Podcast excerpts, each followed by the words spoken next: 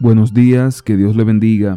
Para este lunes tenemos la reflexión titulada Preciosa para el corazón de Dios, del libro La fe por la cual vivo, escrito por Elena G. de White. Isaías 49, 15 y 16 dice, ¿Se olvidará la mujer de lo que dio a luz para dejar de compadecerse del hijo de su vientre? Aunque olvide ella, yo nunca me olvidaré de ti He aquí que en las palmas de las manos te tengo esculpida, delante de mí están siempre tus muros. La iglesia de Cristo es muy preciosa a sus ojos. Es el cofre que contiene sus joyas, el redil que encierra su rebaño. Cristo amó a la iglesia y se entregó a sí mismo por ella.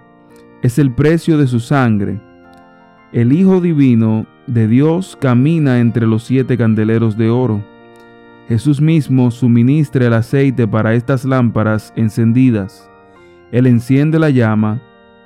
En él estaba la vida y la vida era la luz de los hombres. Ningún candelabro, ninguna iglesia tiene luz propia. Toda su luz emana de Cristo. El Señor, Dios Todopoderoso, y el Cordero constituyen su luz.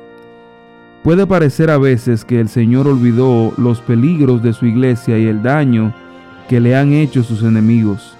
Pero Dios no olvidó.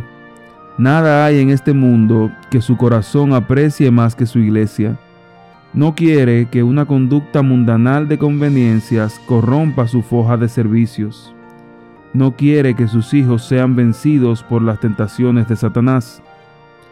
Dios declara que aún las madres pueden olvidarse de sus hijos, pero yo no me olvidaré de ti.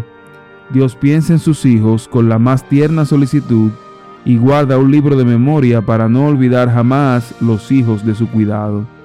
Así nos ama el Señor y con esa seguridad te deseo hoy que tengas un feliz día.